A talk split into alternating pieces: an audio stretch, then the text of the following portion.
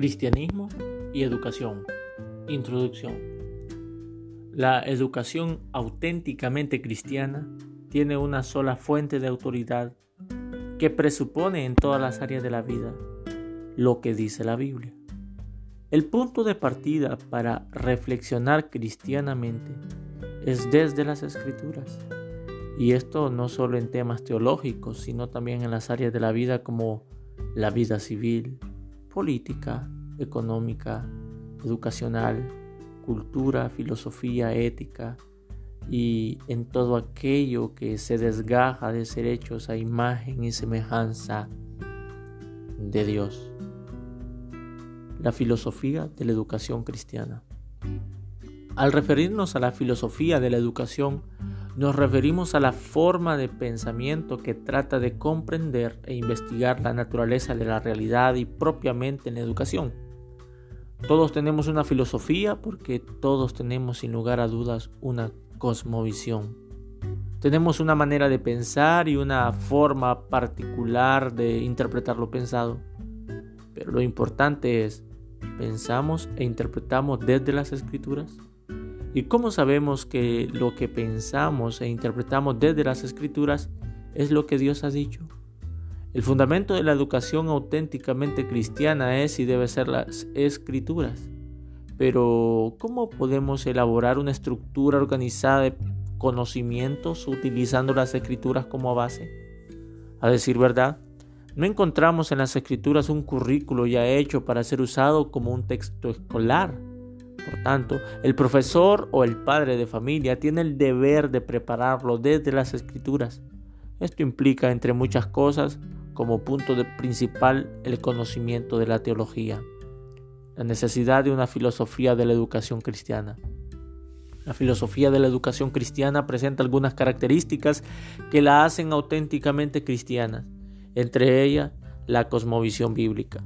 En otras palabras, si nuestra filosofía de educación no descansa en una cosmovisión bíblica sólida, no podemos decir que estamos impartiendo educación cristiana, aunque los profesores de las escuelas o los padres sean cristianos e impartan una clase acerca de la Biblia a sus hijos. Tener una cosmovisión bíblica en la educación es interpretar cada aspecto de la vida en el marco de la historia redentora. Esto implica que si la caída afectó todos los aspectos de la vida, la redención restaura todos los aspectos de esta. En este sentido, la caída no solo afectó nuestra alma con respecto a nuestra comunión y relación con Dios, sino que también afectó nuestra mente y así la manera en cómo pensamos. El ser humano en todas las edades ha sido poco reflexivo en esta área Pocos en la historia se han hecho esta pregunta, ¿por qué pensamos como pensamos? Las cosmovisiones se asumen y se presuponen como verdaderas, mientras esto incluye a nosotros mismos, los cristianos, por la forma en que muchas veces pensamos. Así como Eva no preguntó, ¿por qué debería creer a la palabra de la serpiente? Así el humano no piensa el por qué piensa como piensa. Los cristianos, por esa parte, necesitamos renovar nuestra mente en todas las áreas que circunscribe también a la educación. No en vano el apóstol Pablo, dirigido por el Espíritu Santo, escribió en Romanos 12:2, no os conforméis a este siglo, sino transformaos por medio de la renovación de vuestro entendimiento, para que comprobéis cuál sea la buena voluntad de Dios, agradable y perfecta. Pensar cristianamente en el área de la educación cristiana es una necesidad y más si somos padres o profesores. La necesidad de una filosofía de la educación cristiana se presenta en el hilo mismo de la caída, que ha afectado el entendimiento de todo ser humano.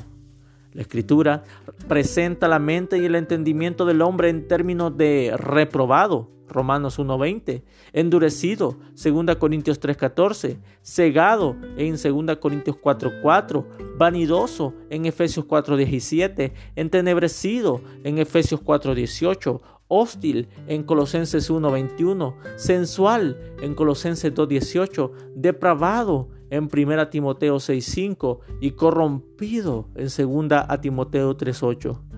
Por tanto, en su búsqueda por la educación, la búsqueda intelectual del ser humano está marcada por la corrupción de su mente. La inclinación de sus pensamientos es hacia la codicia, al orgullo, a la vanidad y a la sed del poder que como fin último se traduce en muerte. Elaborando una filosofía de la educación cristiana. No es una tarea fácil, pero no imposible. Los recursos son abundantes. El contenido ya ha sido dado en la creación como revelación general y las escrituras como revelación especial. Estas dos revelaciones van juntas y son como la llave en un candado que encajan perfectamente y sus significados apuntan al mismo objetivo. El contenido de la revelación general es interpretado por el contenido de la revelación específica. Es decir, no podemos interpretar correctamente el cosmos si interpretamos el tal y sus características fuera de las escrituras. En la práctica, observamos los hechos físicos y espirituales de todo lo creado e interpretamos a través de las escrituras y esto con la finalidad de una aplicación que abarca todo nuestro pensamiento.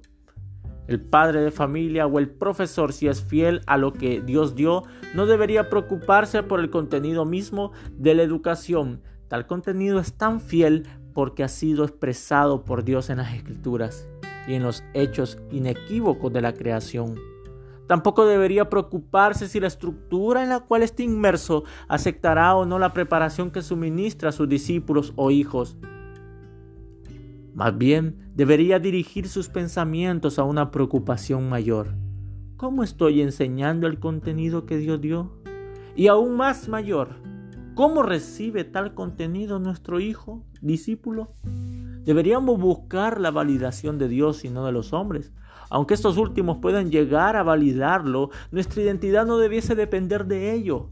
Por tanto, para asegurarnos en la respuesta de estas dos preguntas, necesitamos de una filosofía de la educación cristiana que educa de una cosmovisión bíblica robusta que hunde sus raíces en la teología. Para llegar a elaborar una filosofía cristiana de la educación, necesitamos primero ser reflexivos y una manera para llegar a hacerlo es que nuestro pensamiento sea abordado con preguntas y que sus respuestas sean dadas desde las escrituras como marco de referencia y autoridad, porque es el marco de la realidad dada por Dios para los creyentes. Primero es lo primero. Antes de abordar en la práctica la elaboración de una filosofía de la educación, es preciso preguntar en dos direcciones. Primero a aquellos que imparten educación y segundo a aquellos que están pensando o están en proceso de hacerlo. ¿Por qué realizar educación cristiana? Dentro del cristianismo existe la corriente de pensamiento que enseña que debemos hacerlo porque el sistema educacional está corrompido.